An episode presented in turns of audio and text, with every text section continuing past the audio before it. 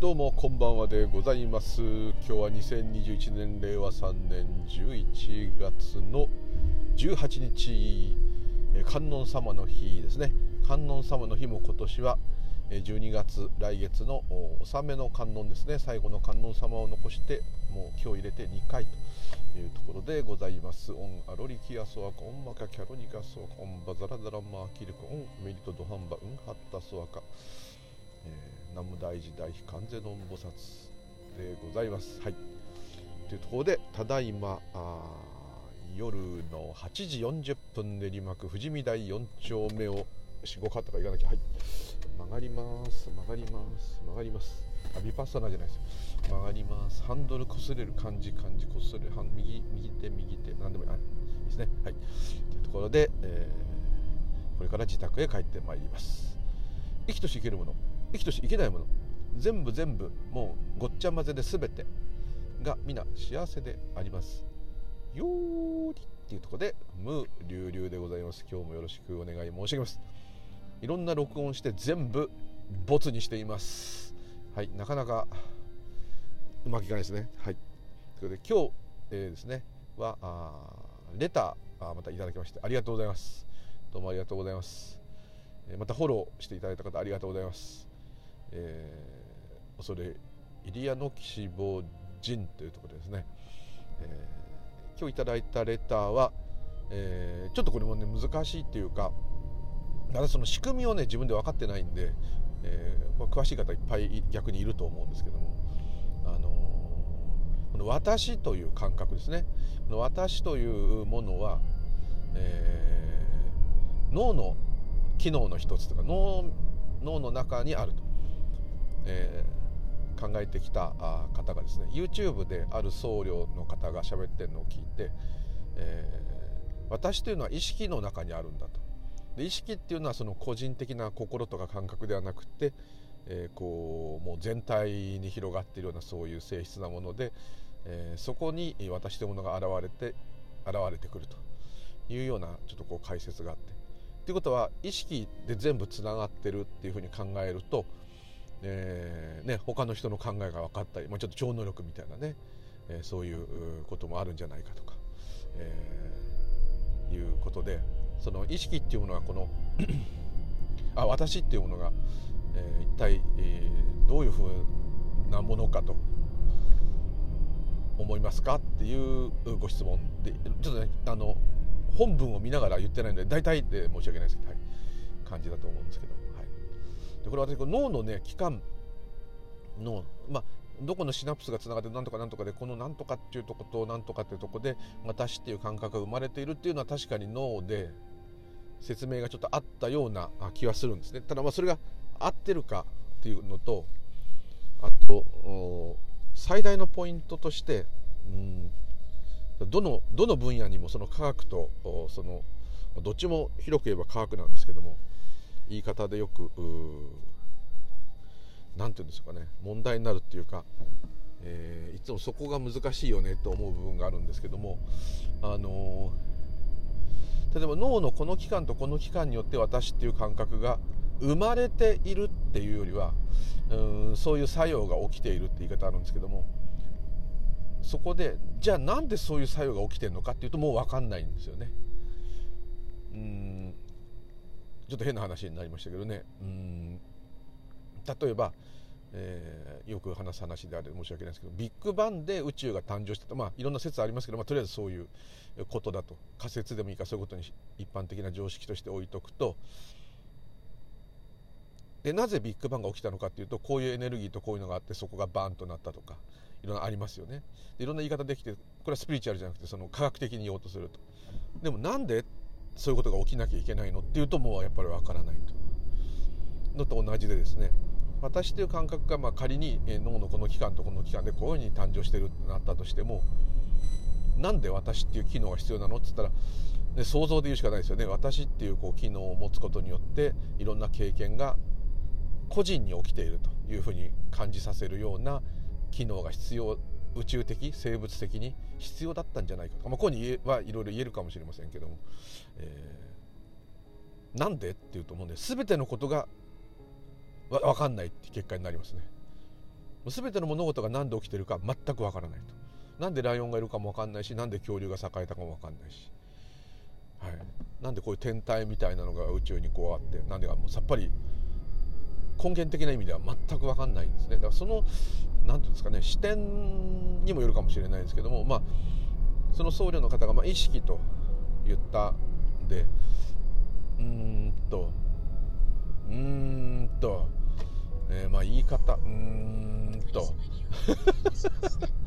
だからもうここはドストレートに私がどう思うかっていうもうそれだけにしちゃおうと思うんですけどもうんと普通にこう私っていうのはどこにあると思いますか？って私が聞かれたら何て言うか。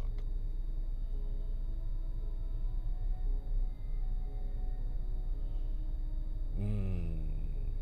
禅のお坊さんみたいに「あなたには私が見えないですか?」って聞いたら、ね、逆に意地悪言って「それは肉体でしょう」なんてねこう言ったりして。肉体はあなた個人ではないですかね。余計なことを言ったりね。そうになったり問答みたいになっちゃうかもしれませんけど。そういうことではなくて素直にねあの普通に聞かれればね、えー、あの ここにいますって言うかもしれませんけどあの今現れてますとかねいくらでも言えるんですけど、えー、その元元っていうかねそれがどうやって起きてるかと。私っていう感覚がどうして起きてるかと、まあ、ズバリ言っちゃえば概念ですよね。最初私はいなかったんですよね。赤ちゃんの時いなかった。ある時私のご飯私のおもちゃ私のお母さん私のお父さんって言うようになったんですよね。言葉を覚えてって言ってもいいですけど言葉がもう概念のもとで言葉っていうのはイコールもう私なんですよね。ちょっとどこで生まれるかっていうちょっと分析になっちゃってますけど、まあ、ちょっとトンネルで今うるさいと思うんですけどね。はい。私っていうのは最初はなかった。だんだん知恵がついてきて言葉が分かるようになった時点で、えー、こといろんなものに意味があるっていうことが分かったっていうところ本当は意味はないんですよね。全てのものに。勝手に人がそういうふうに呼んでいるだけですよね。自動車とか電柱とか。だってこんな言語が違った時あってね英語だったらカー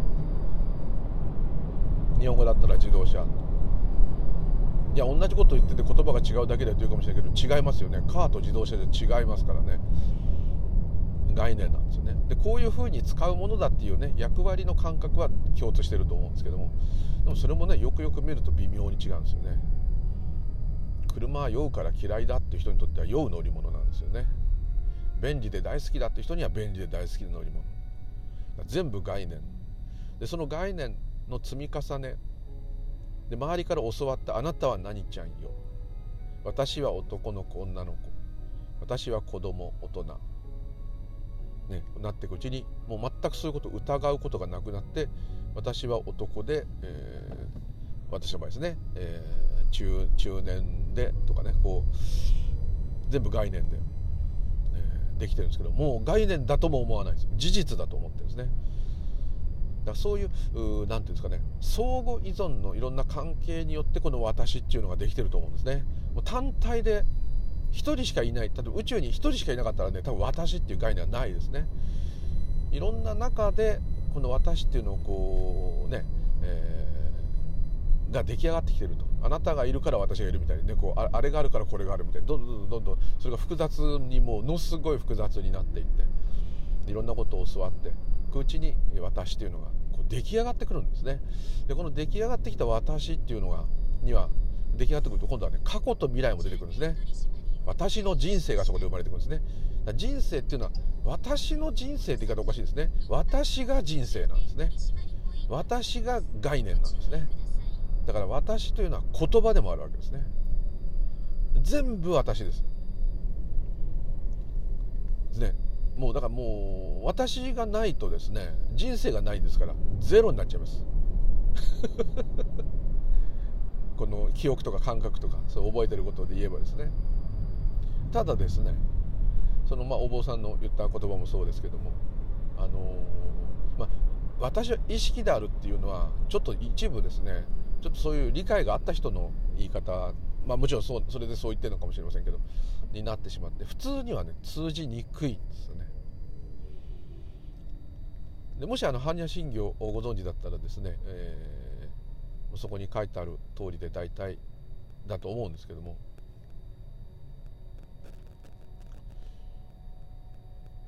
この私っていうのは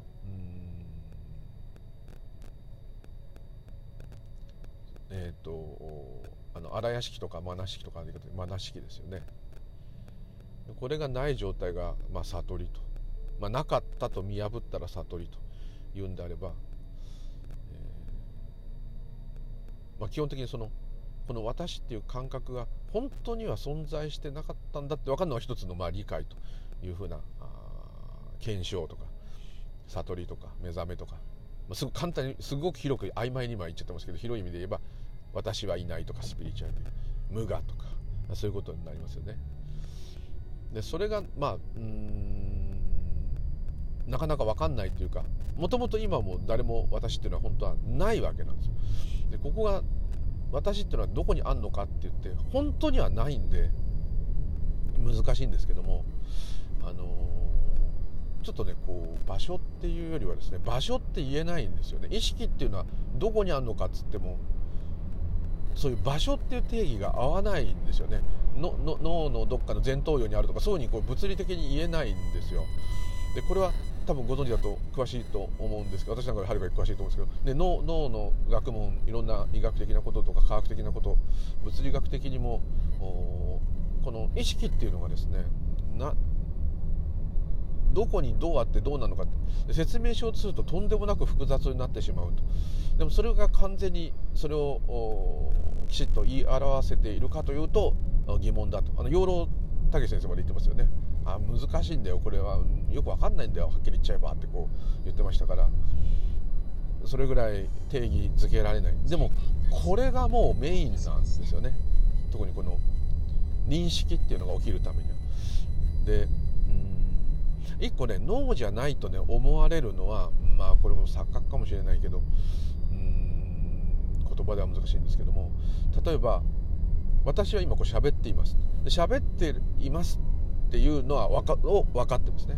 私は今喋ってるっていうことが分かっています。私は。ですね。まあ当たり前だっていうかもしれないですけど。本当は喋っているっていう感覚だけでいいはずなのにその起きている様をこう理解できているってことはもう一段、うん、私が知っているっていうこと知っていることを知っていますよね。私は例えば前前をトラックが今走ってますね。トラックが走っているってことが分かります。で私がトラックが走ってるのを見てるっていうことしかもそれについて喋ってるってことを私は分かっていますね。ってことはもう一段何かがこの、えー、起きている状態を映し出す。また今こういうものが見えていますよ。こういうものが聞こえていますよ。っていう理解をさせるために何、えー、て言うんですかね。見ているものがな見ているってことを知っている。喋ってるってことを知っている分かっているっていうものがバックボーンにいるんですね。いるっていうかあるんですね。そいつが例えばまあ簡単に言えば意識。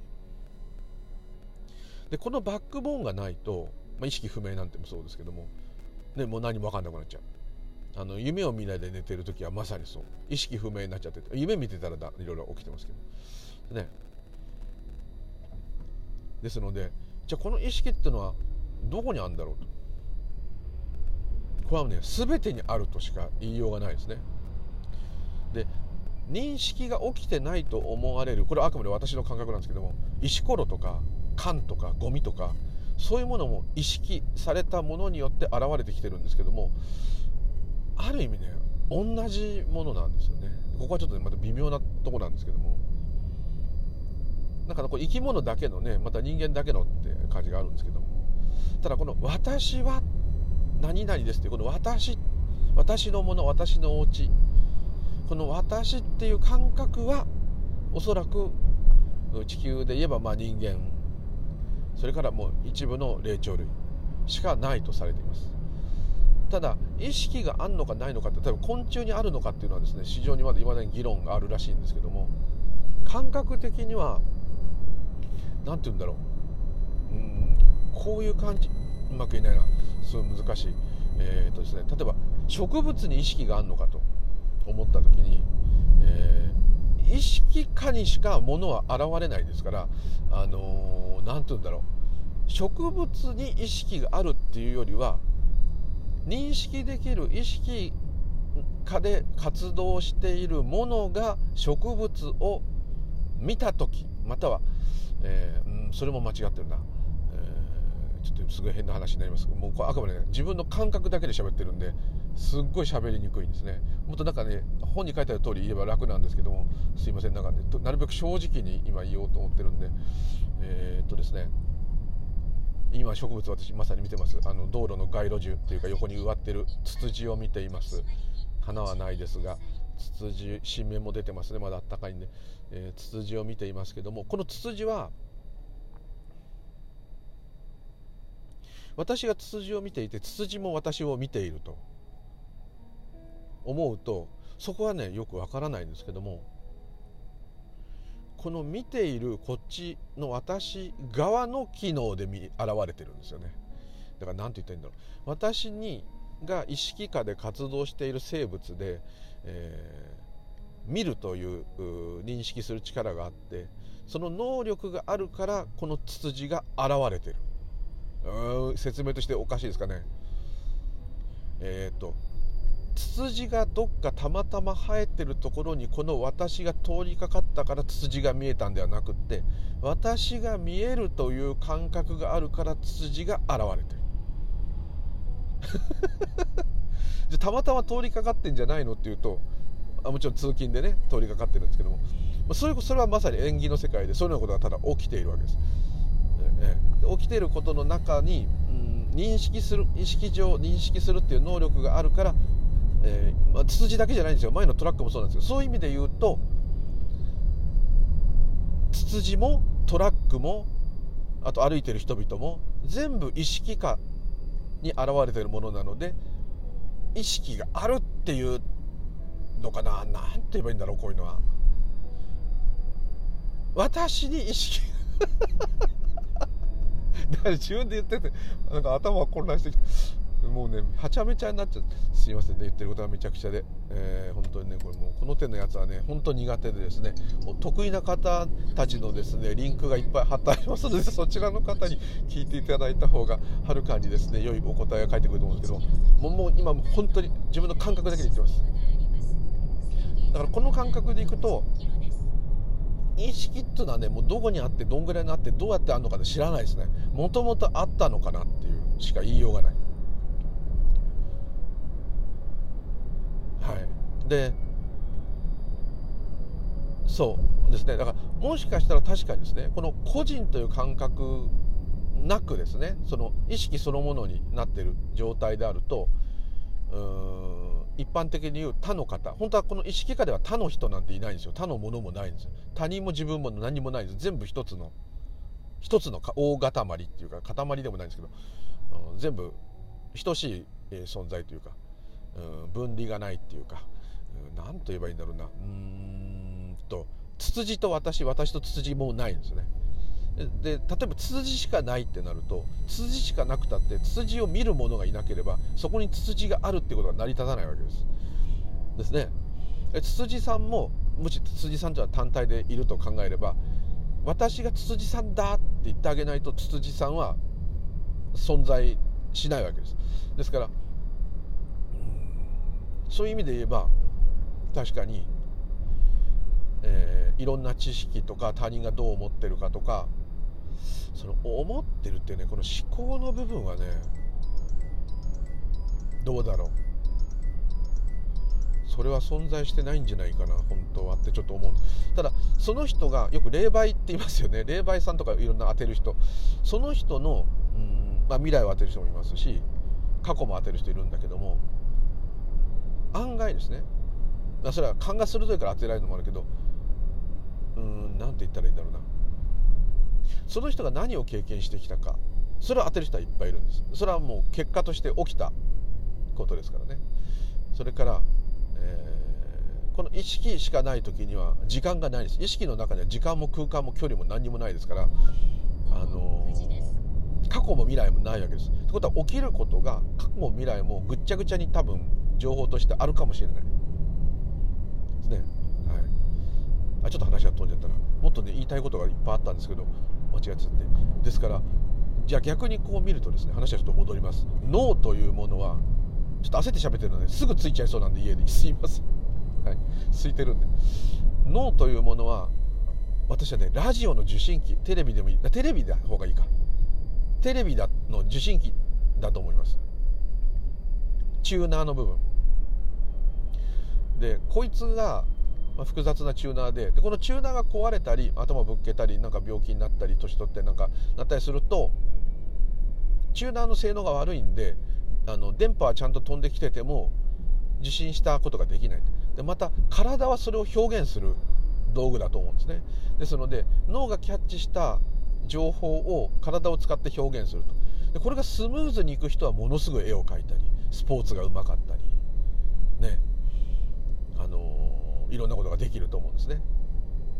受信機の性能悪いと新規の性能が良くてもその後の手足のやいろんな体の動きがうまくいかないとまた今度はまたね脳は一生懸命こうだよって言ってるのにその通り表現できなかったまあいろいろあると思うんですけど、まあ、そういうのはいろいろ個性でいい悪い別にしていろんな人がいて面白いと。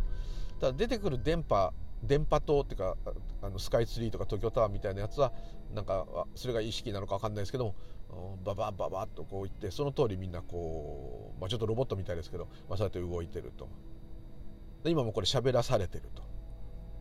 本気でそう思ってます私。思ってるというかそういう感じがします。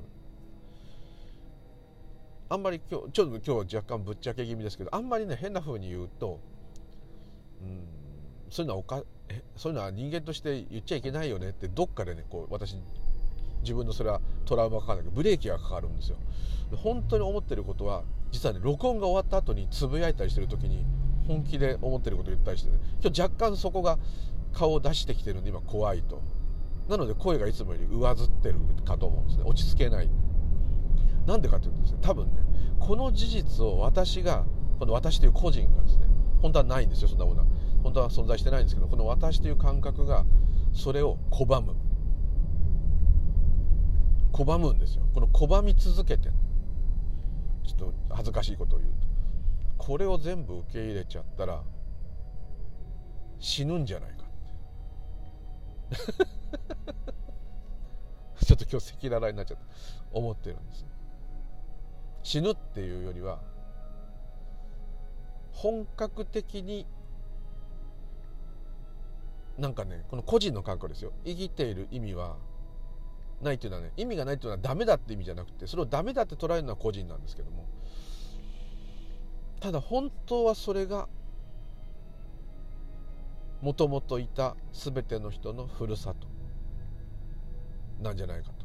どっかで来ててもしそういうことがあったとしても何も困らないし逆に安心安心する者もいないんですけどちょっとまあ言葉でおかしいんですけどと思ってるんですけどね。どっかでねなんかねそれをねこう意図的に拒んでうん。でもその意図的に拒むってこともある意味自然に起きてるんでしょうがないと、まあ、こういう感じです。ですからそう考えちゃうと脳みそは受信機チューナー。それを表現するのがボディ言葉。なのかなと。考えとか。ね。でそこだからその私っていう感覚もそこから飛んできてると。体とセットで。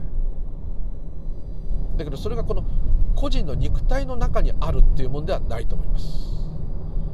ないと思います。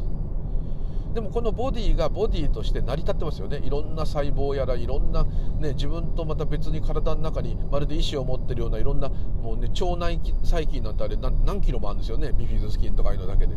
そういうのもそれぞれ個人で頑張ってますね。白血球とかも一生懸命頑張っていろんなものばい菌殺したりしてるし、まあ、ある意味殺戮してるわけですけどどこでも戦争してるわけですね。でそういう状態でこう一つの肉体っていう塊でこうあるっていうことはやっぱり縁起の世界だと思います。縁によって起きていると。で年取ったり病気になったりまた治ったりするっていうのはまさに無常だから変化し続けるから、まあ、ブッダの言う通りだと。そこは思うんですね。でこの「私」っていうのもよく見るといつもねこの見えたり聞こえたりというこの感覚は同じですよ。目が悪くなる耳が遠くなるとかそういうのは別で。その部分においては意識っていうのは何にも変わらないんですけどもある意味無常じゃなくて常なんですよ。そこはね変わってるんです。常なんですね。ですけども私っていうのは実は刻々と変わってます。趣味も変わればもう何て言ったらいいんだろう。全部変わっちゃってますよね。えー、好きな人も変わるし好き嫌いだって前嫌いだったの好きになるし。だから私っていうのはずっと変わってないと思ったんだけども実は刻々と変わってる。で変わっちゃうっていうことは実体がないんですよやっぱり。本当に実体があるものがあったら変わんないわけですよ。でも変わんないってことはあんまりね不都合なわけです。もし変わんなかったら1ミリも動くこともできないんですよ。呼吸一つできない。だからこの私っていうのは変化し続けるものってことはバナナバナナと一緒ですよ。置いといたら茶色くなってすぐ朽ちてしまう。で人間 もうちょっと嫌ですけどバナナも美味しい盛りがあるように人間も元気で一番魅力的な時期がある。はい。言ってて寂しいですけどね。同じなんですまあ不思議ですけどね。非常に。はい。ですから自分の感覚では意識っていうのはどこにあるのかもわからない。全てに蔓延しているもので意識化じゃないと何にも起きない。だから全てが起きるベース。だそう言っちゃえば私も全部そこから起きていると言えなくはない。でも私がどこにあるっていうよりはその私はないっていうことが分かる方が真理に近いと思います。もうそればっかし言ってるんですよね。いろんなそういうものは。本当は私ではいないと。私がいないってことは誰もいないってことですね。世の中に。世界中に誰もいないってことになっちゃう、はい、でもでもそんなのいくら考えて喋ったところで何の意味もない。ですからいちいち言う必要はないんですけどまあそういう話だっていうことでちょっと言ってみたんですけど。でもそれをこう自分の感覚とか何かで言ったところで何の問題解決にもならないし大して面白い話でもない。ね。まあ深刻さはなくなるかもしれません。その程度。それより今食べてるものがうまいとかね。音が聞こえるとか。面白いものを見たとか聞いたとか。感動したとか。泣いたとかあの人が好きこの人は嫌いこの方がよっぽどですねダイナミックなんですね。その代わりそこには苦がつきまともうほんとこれ両天秤っていうかね、えー、麻薬みたいなもんで、はい、でも究極的に言えばねそれも私が起こしてるわけで。なぜなら私っていうのは本当は存在してないからですよ。そしてそう考えた時にこの世はまるで夢のようであるっていうのは本当にその通り。本当にそう思います。夢ですよこれ。寝てる時に見てる夢と変わんないですよ。前も私こう自分からあれですね視聴者あ聞いてくださってる方に質問しちゃったことあって自分がそうかってなんかびっくりしてちょっとなんか分かった時に一緒にその意識だかなんだか分かんない大元も目ひっくるめてひっくり返して驚いてへえって。これって夢と似てますよね。夢の中でこれ夢だって気が付くとしますよね。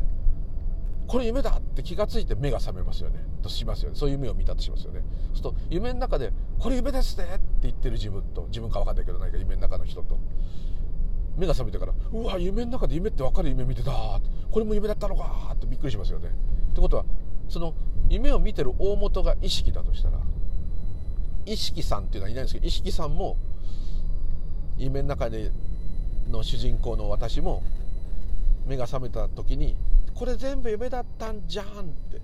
びっくらこくっていうことですね。すごい夢と似てますよね。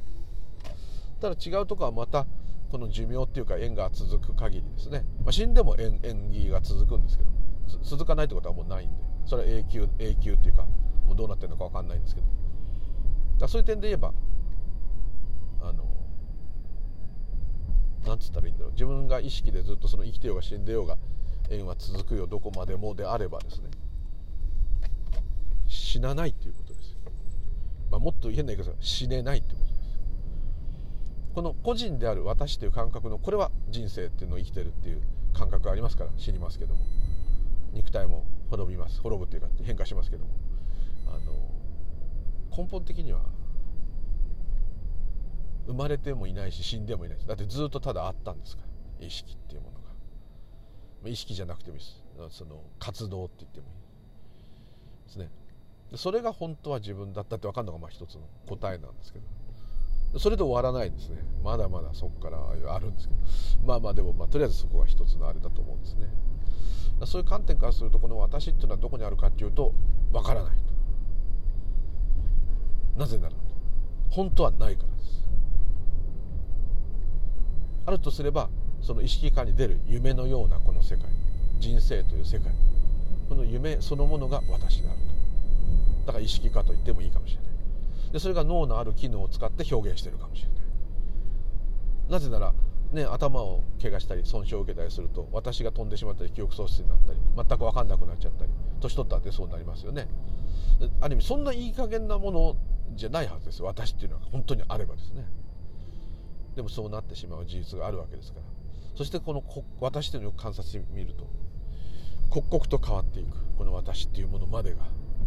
ですので変わるってことは実体がない。まあ、そういう感じですね、まあ、ちょっと答えになってないかもしれませんけど。霊媒っていう人が何か当てたりするのは分かると思います。特に過去と、ね、未来を当てるっていう人がいるのは分かると思います。そういう人は何人か会ったことありますけど、まあ、恐ろしいぐらい当たる当た当てちゃう人言いました。当てちゃうっていうか本人は嫌がるんですけどね。僕が 当てて当てて言って読んで見て見てって言ったもんだからうんとんと何歳頃こうだったでしょで何とかなんとこういうことがあってうんとその時こううんこうかなとかね。全部もうすっごいもうわけのわかんない細かいの言葉で当たりますでそれはそういう情報を見る見に行くことができるのかもしれないし、い、や未来はね怖いし言いたがらない人がまともなそういう人は。こんなこと聞いてどうするんだとか言って。絶対にそんなことはしないって言うんですよ。まともな人は。そんなこと知ってどうすると。ねまあそうでしたね。それで未来のなんかね嫌なことをね変えてあげられるんなら言うけどそしてあなたがそれに例えば未来こういう目に遭うぞっていうのを教えといてそれをあなたがそれで避けることができるんだったら言うけど避けれないんだよっていう人もいましたからね。それじゃ運命かよって言ったら運命じゃないんだよ。起きてからしかわからないんだよとかね。話がねこれ難しくなってちょっと余計な話しましたけど。まあですのでうんそういう不思議な能力がある人はもちろんいると思います。ただそれが不思議な能力なのかっていうと例えば物を甘いもの食べたら甘い味がする辛いもの食べたら辛い味がするねえー、っていう普通の五感の感覚とそれとよく冷静に考えてみた時にちょっとそういう特殊な能力があるっつったってちょっと野球がうまいとかちょっと絵がうまいとか字が綺麗とか逆に汚いのも個性ですよね。絵が下手なのも個性ですから。だからまあどれがあの優れた機能なのかなっていうのはもう分からなくてですね。それこそまた概念でね人を評価してるんで。だから別にちょっとそういう変わったことができてもね別にいいんじゃないですかね。むしろそういう人より普通にいろんなことができる人が起こす事件の方が多いですからね。だからまあ何と言っていいのか分かりませんけど。あのはい、えー、ちょっと話が尻滅裂で家に着いちゃったんですね。すいません。なんかね説明になってなかったかもしれないはいすいませんちょっとダメだったかもしれませんけど。